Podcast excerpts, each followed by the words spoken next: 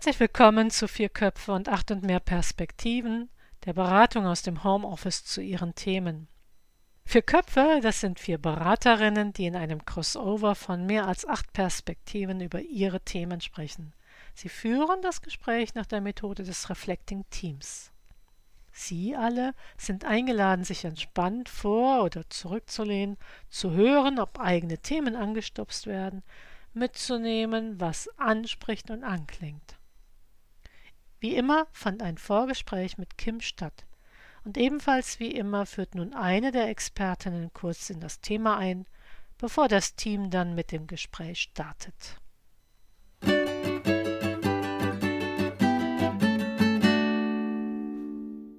Hallo ihr Lieben, hier sind wir wieder und wir freuen uns über eine neue Information von Kim. Wer sind wir? Wir sind diesmal wieder zu viert und ich begrüße hier in der Runde ganz besonders herzlich Christine Ehlers. Hallo Christine. Hallo äh, Katharina. Ich bin Ethnologin und strategische Kommunikationsberaterin. Freue mich wieder dabei zu sein. Und Susanne Gillmann. Hallo Susanne. Hallo Katharina und hallo in die Runde, auch an die Hörenden. Ich bin Theologin und Supervisorin. Und Jule Engroweit. Ja, hallo. Meine Perspektiven sind äh, Politikwissenschaft und Transaktionsanalyse. Hallo Jule. Und ich bin auch dabei. Mein Name ist Katharina Stahlenbrecher und ich bin Mediatorin und Diversity Managerin. Und mit dabei ist Kim. Kim hat uns von einer Situation geschildert, die Kim Mailschwämme nennt.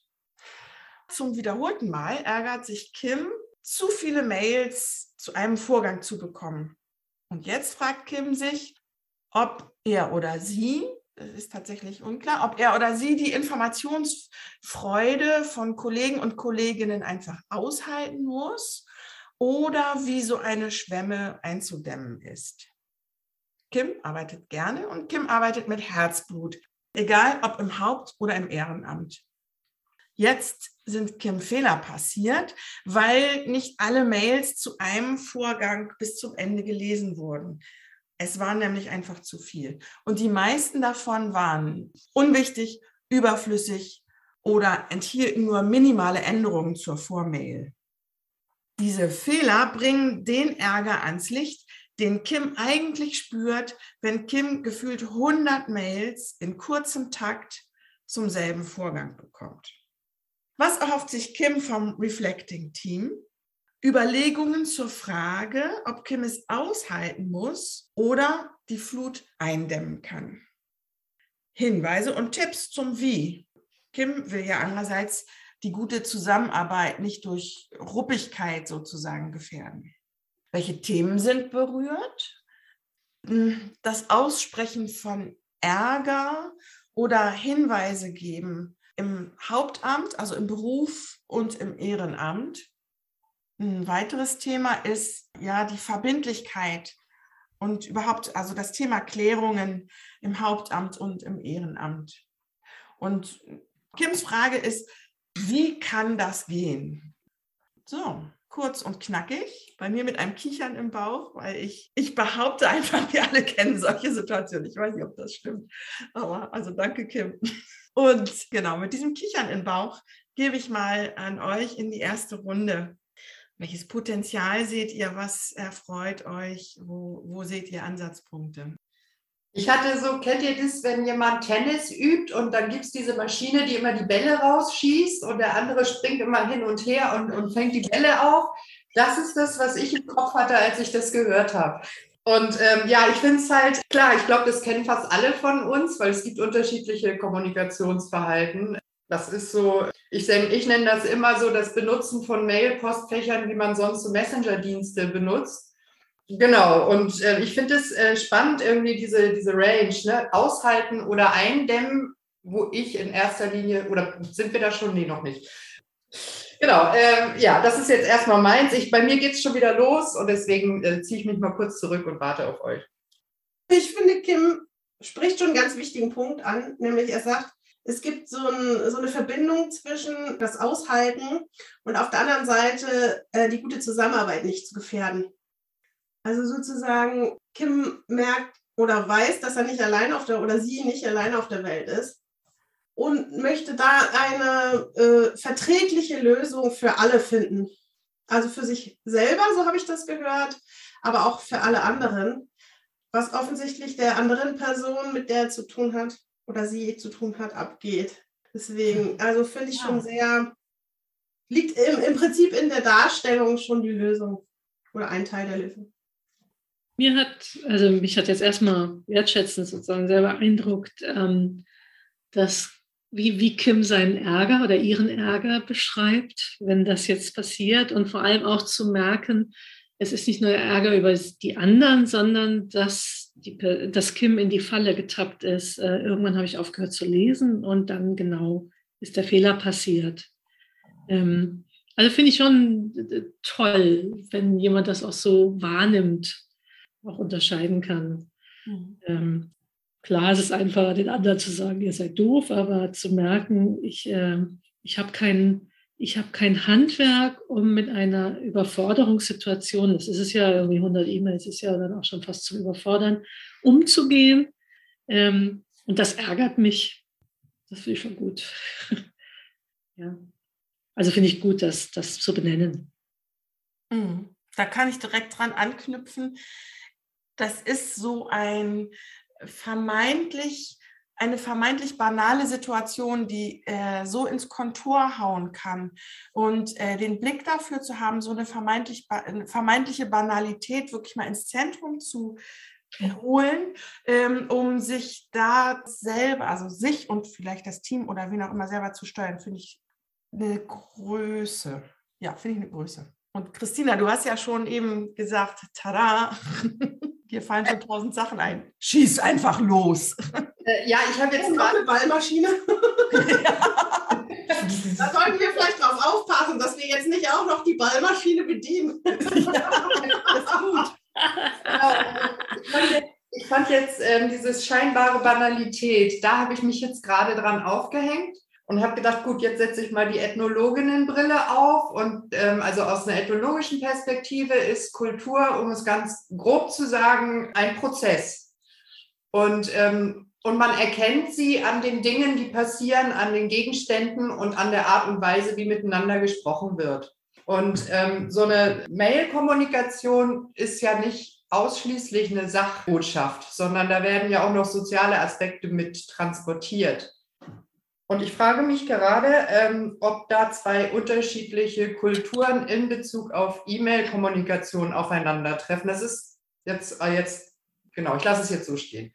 Ich würde gerne daran anknüpfen, Christine, nämlich aus transaktionsanalytischer Sicht habe ich mich gefragt, gerade wo du gesagt hast, äh, da wird offensichtlich unterschiedlich kommuniziert. Und ich frage mich sozusagen, was ist denn eigentlich der Subtext, der, der noch mitläuft? Ne? Also welche unterschwelligen Botschaften quasi hört man, wenn man tausende von E-Mails bekommt, die, die man für die Sache an sich nicht relevant hält. Mhm. So, und was veranlasst jemanden so, sage ich mal, zu kommunizieren und was ist der Subtext, den dieser Mensch mitsendet? Also was möchte der eigentlich, könnte ich mal fragen, oder die?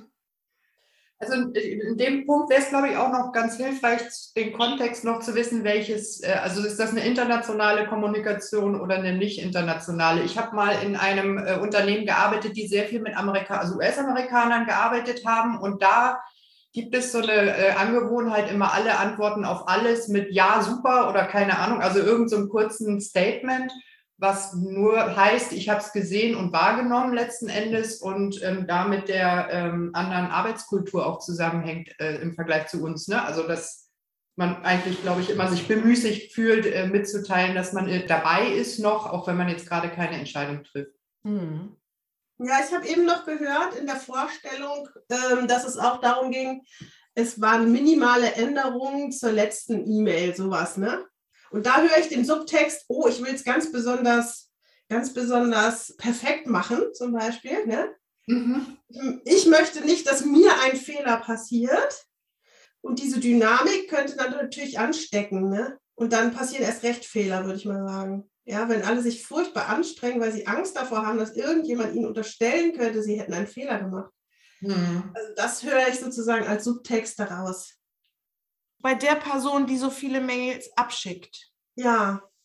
Mhm. Ich wollte es einfach nochmal klar. Ja, was heißt Person? Also da würde ich mal mit Christine gehen, die sagte, eine Kultur ergibt sich daraus oder kann man daran sehen, wie die Interaktion ist. Und auch als Transaktionsanalytikerin würde ich mich auf die Interaktion beziehen.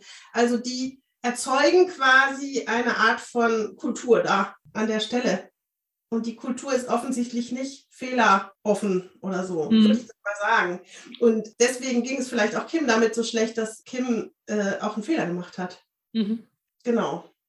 Und das finde ich spannend, Jule, denn Kim beschreibt uns, irgendwann ist ihm, ihr auch ein Fehler passiert.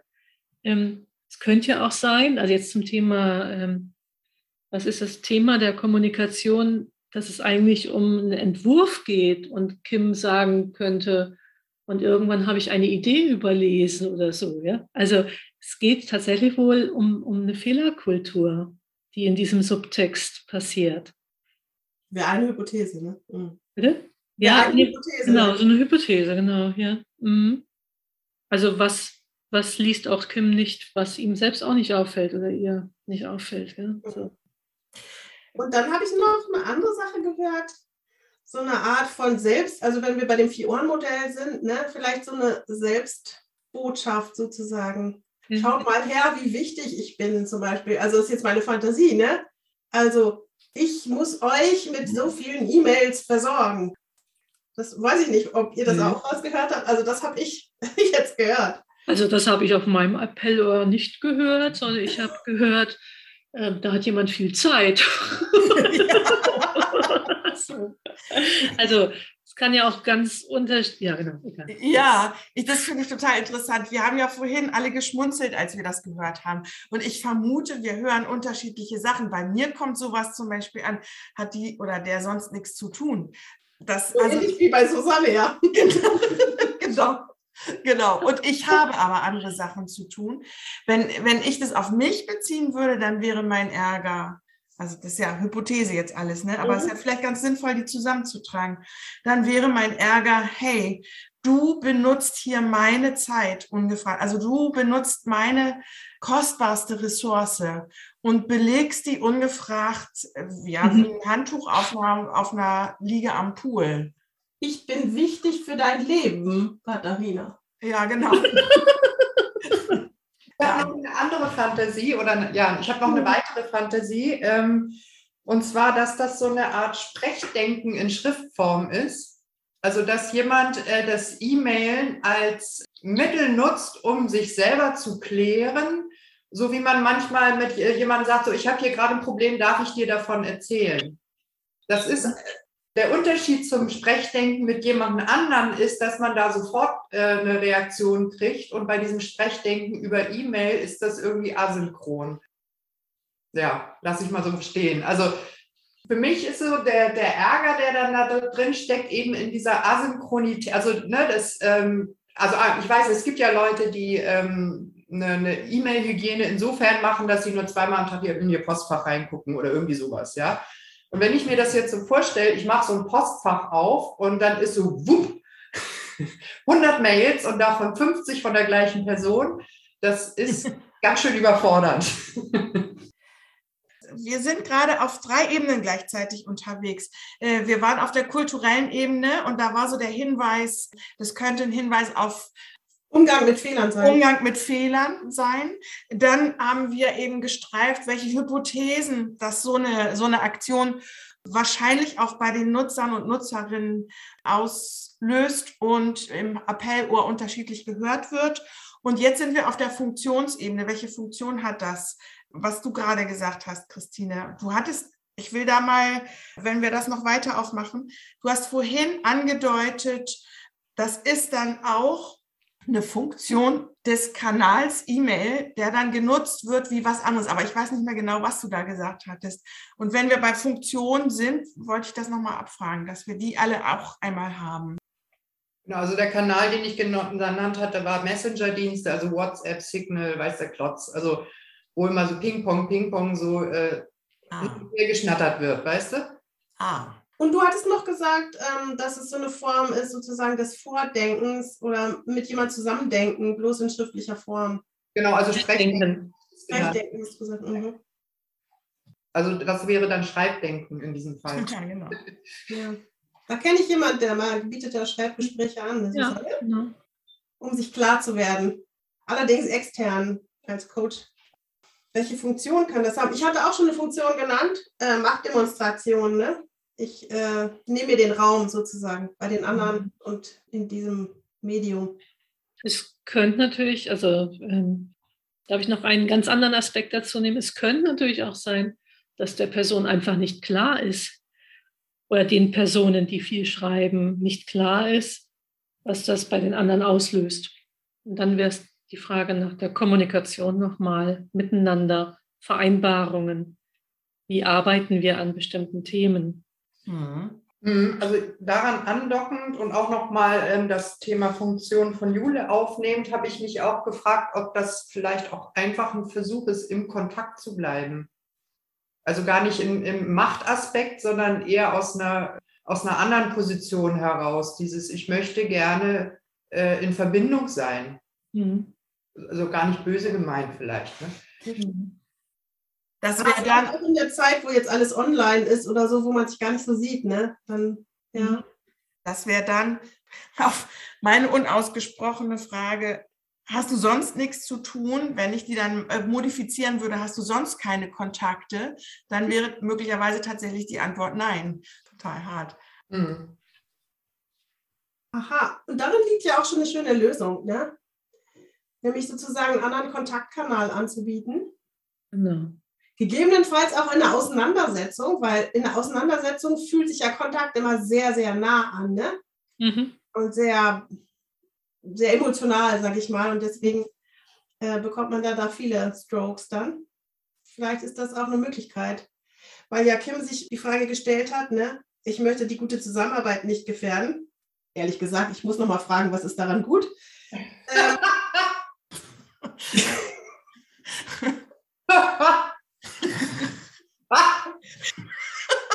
Klasse. Muss ich das aushalten oder habe ich eine gute Zusammenarbeit? Also die, ne? So. Und das wäre ja eine gute Art und Weise, einfach da in den tatsächlich sprachliche Auseinandersetzung zu gehen oder vielleicht auch sogar persönlich äh, sich zu treffen und darüber zu sprechen und vielleicht auch über andere Dinge zu sprechen, zum Beispiel über Schwerpunkte und erst im zweiten Schritt über Kommunikation, Mhm. sodass sozusagen der Fokus so ein bisschen davon wegkommt. Also dass man davon nicht noch mehr sozusagen Aufmerksamkeit bekommt, Mhm. diese Art, äh, sondern dass eine gute Art und Weise miteinander äh, zu sprechen eher gestroked wird oder äh, anerkannt wird von den anderen. Ja, ja das finde ich sehr gut. Jetzt würde ich gern nochmal, ähm, Kim wollte ja auch noch Tipps haben. Und ich wollte nochmal das gute alte Piratenpad vorschlagen. Es hat inzwischen aber gute Karriere gemacht. Das gibt es auch als EduPad oder als, also egal, als ChurchPad gibt es auch. Das ist im Grunde ein digitaler Notizzettel. Hat keine schöne Ästhetik. Also man schreibt einfach nur dazu und kriegt jede, jeder kriegt eine eigene Farbe. Es geht automatisch und also man kann da auch nicht schön gestalten oder irgendwas. Du schreibst einfach was dazu. Tabelle ist schon nicht möglich bei den allermeisten. Das wäre ein digitaler Zettel. Da ist dann deutlich, also dass miteinander gearbeitet wird, ähm, wie an einem Flipchart, aber digital. Und es würde zum Beispiel einfach diese, dieses, dieses Modell E-Mail, was ja eher die Post ersetzen soll, entlasten. Und vielleicht gibt es da auch noch andere Varianten, die einfach nicht bekannt sind, was wiederum Mhm. Kommunikation ist. Lasst uns gemeinsam mal schauen. Ja. Mhm.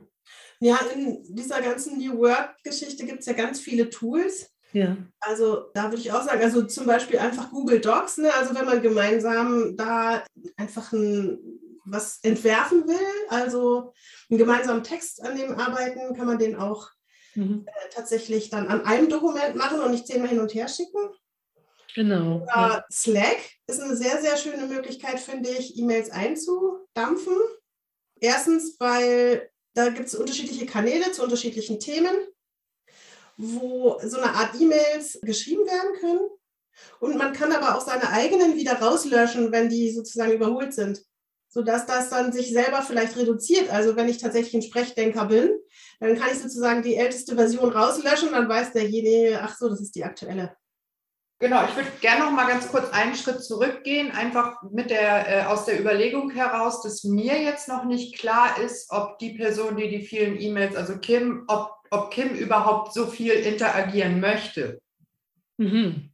So, also weil diese ganzen Tools sind ja zur Interaktion, da, da muss man dann ja auch mal wieder reingucken. Also, ich, also vielleicht ist einfach insgesamt der Zeitaufwand zu hoch für Kim oder eben das persönliche Interesse, also wenn es jetzt darum geht, Kontakt aufzu, äh, aufrechtzuerhalten, das persönliche Interesse an dieser Person vielleicht nicht groß genug dafür, um diese Art von Kontakt haben zu wollen. Das wäre ja möglich. Deswegen würde ich noch mal einen Schritt mhm. zurückgehen mhm. und äh, vielleicht als erstes die Frage, also dass vielleicht wirklich ähm, die, die äh, Kim das Gespräch sucht und sagt, pass mal auf, das und das ist mir aufgefallen. Sag mal, worum geht es dir hier eigentlich wirklich? So. Mhm und dann gucken, was kommt und dann entscheiden. Und dann könnte es halt sein, dass tatsächlich ein, ein unterschwelliger Konflikt, der nie ausgesprochen wurde, sozusagen auf den Tisch muss. Wäre, ne, wäre denkbar. Oder eben, das ist ein totales Missverständnis. Ja, oder noch was Drittes. Äh, ja, wir, so ticken wir tatsächlich unterschiedlich und so ein Tool würde uns helfen. Ja, das könnte ja auch sein, genau. Aber und, und, äh, und es ist völlig in Ordnung, wenn Kim nur einmal in der Woche reinguckt, um wirklich den neuesten, also und nicht alles durchlesen, sondern den neuesten Stand haben muss. Und, und es ist völlig in Ordnung, wenn die andere Person äh, täglich einen Gedankeneinfall da reinschreibt. Oder ich habe auch nochmal gedacht, vielleicht geht es auch um Rollenklärung, ne? Also kommt mir jetzt gerade so, wo ihr äh, das so darüber sprecht ist dann allen Beteiligten klar, was ihre, ja, äh, ihre Aufgabe ist, sozusagen bei der ganzen Geschichte? Mhm. Oder muss das nochmal klargezogen werden? Also vielleicht fühlt sich Kim ja auch überall verantwortlich. Da wären wir dann da, nee, nicht Kim, sondern das Gegenüber mit den vielen Mails, ne? Fühlt sich vielleicht überverantwortlich und äh, macht deswegen so viel. Das wäre jetzt äh, auch auf unsere ersten Hypothesen, die wir da entwickelt haben, bezogen. Mhm.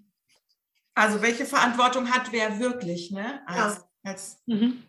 Das finde ich super, denn ich denke, das ist äh, äh, etwas, was wir die ganze Zeit noch nicht so in den, in den Fokus gerückt, gerückt haben. Das, äh, das ist ja ganz gerade bei Kommunikation was ganz Wichtiges, dass äh, allen klar ist, in welcher Rolle oder in welcher Auftrag bin ich eigentlich in einem Gesamtprojekt oder Vorhaben unterwegs. Und auch ist wiederum, wir wollen ja auch ein bisschen, wir gucken ja auch immer ein bisschen nach der Gesunderhaltung oder der Resilienzfähigkeit. Also, dass auch nicht alle alles machen müssen. Ja, das ist ja eine, ein ganz hohes Geschenk oder ein großes Geschenk, wenn, wenn wir uns da miteinander auch vertrauen können. Ja, mhm. Mhm. ja und ich, also im Sinne von Kommunikation denke ich nochmal, jetzt nochmal einen Schritt zurück manchmal ist das Personen, die viel schreiben, gar nicht klar, was bei den anderen ankommt. Und das wiederum wäre äh, auch einfach nochmal ein, ein mutiger, aber oft ein sinnvoller Spiegel. Mensch, weißt du eigentlich, dass wir gar keine Zeit haben, deine E-Mails zu lesen, weil es so viele sind. Und das ist schade, weil manchmal ist richtig Gutes, was dazwischen was Gutes. Mhm. Im Hinblick auf gute Zusammenarbeit wenn, ich den Satz höre, manchmal ist da drin was Gutes, dann könnte das nach hinten losgehen. Aber ich verstehe ja. schon, also ähm, ich will das Gute da drin nicht überlesen. Genau. Und das ist mir schon zweimal passiert und, genau. Äh, genau. und das ist aber schade. Ja. Mhm. Und es ging ja auch nochmal um Haupt- und Ehrenamt, habe ich verstanden. Ne? Und ich finde das ein Unterschied, weil häufig ne, im Ehrenamt die Aufgaben halt nicht so klar verteilt sind oder die äh, Rollen nicht so klar sind, wer darf jetzt was entscheiden oder wer hat was zu tun. Und vielleicht ist das aber auch ein Weg, sage ich mal, das Ehrenamt so ein bisschen zu professionalisieren. Und da wäre natürlich die Frage, welche Rolle hat Kim? Ist er oder sie diejenige in einer Position, wo das angemessen ist, auch im, also im Hauptamt? Äh, zum Beispiel bin ich Mitarbeitender oder Mitarbeitende äh, oder bin ich Chef, äh, dann finde ich die sozusagen Verantwortung, das Thema anzusprechen und so und auf eine gewisse Art und Weise anzusprechen, eine andere. Ne? Und genauso im Ehrenamt, ne? wie lange bin ich dabei? Bin ich gerade neu dazugekommen oder sind die anderen schon sehr lange dabei und machen das schon immer so? Finde ich jetzt auch nochmal zu bedenken, zu sagen, okay, in der Historie, also welche, welchen Stellenwert habe ich da?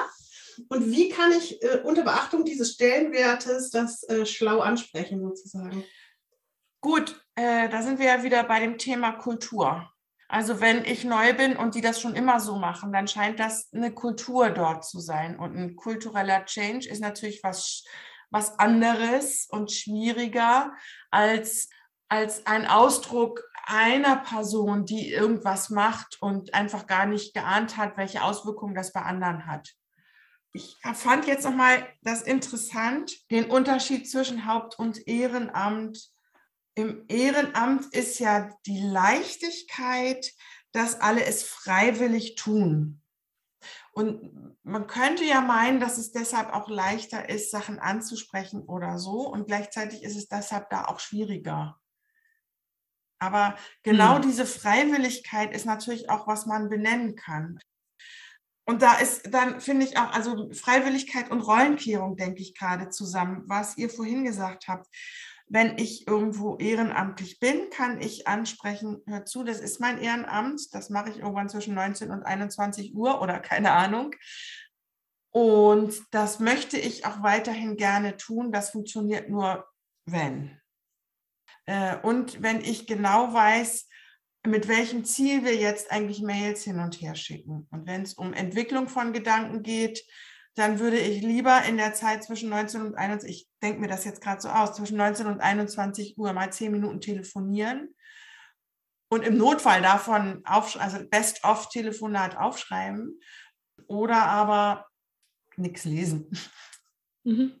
Mhm. Und ich hänge noch an dem Tipp äh, verschiedene Programme. Und ich weiß ja nicht, wie euch das geht, aber ich habe auf den verschiedenen Programmen gemerkt, dass Leute sich auch dort verzetteln können. Und ich hatte, so wie du das Bild einer Tennismaschine, einer Ballmaschine hattest, hatte ich das Bild von einem verzettelten Schreibtisch. Also allenfalls die Person, die sich diese ganzen Marker geschrieben hat, weiß noch, wo was ist. Aber eine Person, die diese tausend Marker vor sich sieht, die hat, die braucht irre viel Zeit, um die Logik dieser Marker und Zettelchen mhm. zu durchdringen. Und ich habe gerade überlegt, das wäre möglicherweise den Teufel mit dem Belzebub austreiben, wenn äh, sozusagen dieses Verfuddelte oder dieses zu viel übertragen wird in ein anderes Medium, dann hat auch niemand was gewonnen. Wie war das? Wenn ich Scheiße mache und sie digitalisiere, ist es digitalisierte Scheiße. Ne? Ja. Katharina, da kann ich mich aber, also das ist, ähm, wo du das jetzt sagst, das äh, war eben, glaube ich, auch der Impuls, der bei mir dahinter steckte, als ich fragte, irgendwie will die andere Person überhaupt so viel Kommunikation? Also will Kim überhaupt ständig in diesen Kontakt rein? Ich glaube, das steckte genau dahinter. Also, dass das ähm, dieses jemanden hinterherdenken äh, möglicherweise und das dann irgendwie alles räumen müssen, ja. Ähm, ja. Also ich wollte jetzt einfach mal positiv sagen, bei uns ist es gelungen, die E-Mail-Flut einzudämmen ah. mit so einem Pad. So, ja. genau. Was nicht heißt, dass es nicht trotzdem an ganz anderen Punkten liegen kann in dem ja. Fall, den der Kim gebracht hat oder die Kim gebracht hat. Aber sie wollte ja auch Tipps haben und ich kann von einem gelungenen Tipp erzählen. Super. Ich nutze das mal, das Positive, Susanne, um mal so zuzubinden. Also wir haben äh, in unserem Gespräch Bilder entwickelt von Ballmaschine und übersäten äh, Haft, Haftnotizen auf dem Schreibtisch. Wir haben ähm, von Kultur gesprochen, von Hypothesen, die aus, äh, die die Person entwickelt, die mit äh, Mails überschwemmt wird und von der Funktion, die so eine Mailflut haben kann. Wir haben Tipps überlegt, also tatsächlich gemeinsam Notizzettel, Kontakt anbieten, äh, wenn das eine sprechdenkende Person ist, äh, tatsächlich auch die Möglichkeit zum Sprechdenken anzubieten. Wir haben angeboten als Tipp eine Rollenklärung äh, anzuregen. Wer will hier eigentlich bis wohin, wie, was tun oder denken. Wir haben überlegt, äh, einen Kontakt anzubieten, in dem einerseits über einen inhaltlichen Schwerpunkt gesprochen wird und dann in einem zweiten, weniger gewichtigen Teil über Kommunikation kommuniziert wird, damit das nicht eine Überbewertung bekommt.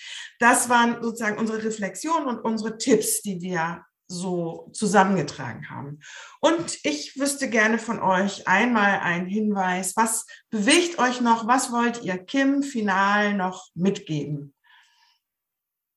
Ich möchte Kim mitgeben, sich mal zu überlegen, was ist eigentlich das Gute an der Zusammenarbeit mit dieser Person und wie kann das Gute dieser Zusammenarbeit, was Kim ja nicht gefährden möchte, wie kann das in einer anderen Art und Weise sozusagen noch mehr zur Geltung kommen? Ähm, ich habe aus dem, äh, Katharina, was du jetzt gerade ähm, nochmal so schön zusammengefasst hast, dass es nochmal für mich sehr klar macht, äh, äh den äh, Tipp an Kim, äh, tatsächlich die Rollenklärung vorzunehmen und wenn dann eben rauskommt, es geht um Sprech- oder Schreibdenken oder es geht um Kontakt, dann zu gucken, also es wird ja mehr als diese zwei Personen geben, ob das möglicherweise auf unterschiedliche Schultern dann verschiedene Anforderungen verteilt werden können, sodass es für alle gut passt.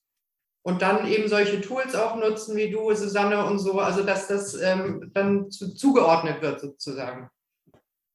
Hm. Also mir ist aus diesem Gespräch nochmal klar geworden, wenn anfängt, etwas sehr zu stören, dass dann die direkte Kommunikation gesucht wird, um zu gucken, was ist da eigentlich dran und äh, wo gibt es die Themen, die zu bearbeiten sind. Und das ist ganz oft ein guter erster Schritt. Ich hing nochmal an dem Begriff äh, vermeintlich banal und äh, ich finde es immer noch toll, dass es sinnvoll sein kann, an sich so etwas vermeintlich Banalem, also darüber einmal wirklich nachzudenken. So eine Lösung einer solchen Sache kann äh, eine enorme Erleichterung und Verbesserung der Zusammenarbeit bedeuten. Banal ist da gar nicht. Ja, genau. Sondern das kann immer ein Kernpunkt sein. Und insofern möchte ich Kim ermutigen, egal welchen, aber einen dieser Tipps einfach mal zu probieren. Ich danke euch für euer Zusammendenken, Tun, Reflektieren. Äh, wir danken Kim alle zusammen für die Falleingabe und wir wünschen Ihnen allen einen schönen Tag. Tschüss. Tschüss. Tschüss.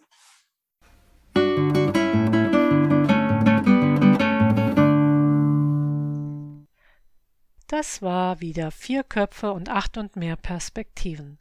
Sie können uns einfach hören Sie können uns aber auch unterstützen und nutzen. Dafür laden wir Sie ein, auf unsere Homepage zu gehen www.4plus8.de. Ich buchstabiere es www.4plus8.de und abonnieren Sie den Podcast. Wenn Sie selbst ein Thema einbringen möchten, kontaktieren Sie uns auf dem gleichen Wege. Wir setzen uns dann mit Ihnen in Verbindung. Wir freuen uns auf Sie und Ihre Themen und wenn Sie wollen, auch auf Ihre Rückmeldung.